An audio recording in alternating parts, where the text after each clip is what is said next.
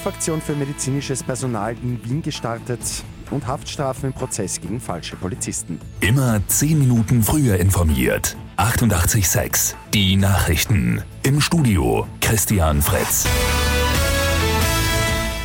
Ist die erste Impfaktion für medizinisches Personal losgegangen. 11.000 Dosen sind vorgesehen, und zwar für Ärztinnen und Ärzte, deren Mitarbeiter sowie Sanitäterinnen und Sanitäter und das Personal der mobilen Pflege. Die Impfaktion geht bis zum Montag.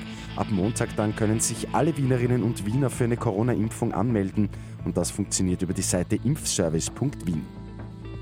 Ab heute müssen sich alle, die nach Österreich einreisen, im Voraus online registrieren.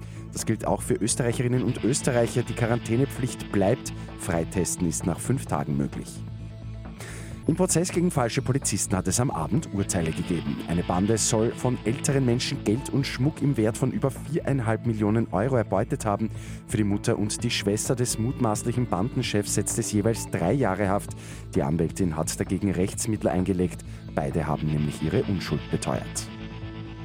Und die Videoplattform TikTok verbessert jetzt den Datenschutz für jugendliche Nutzerinnen und Nutzer. Die gute Nachricht zum Schluss. Inhalte von unter 16-Jährigen können nur mehr von den Bekannten und Freunden abgerufen werden. Ein Herunterladen dieser Inhalte ist auch nicht mehr möglich. Mit 886 immer 10 Minuten früher informiert. Weitere Infos jetzt auf Radio 886 AT.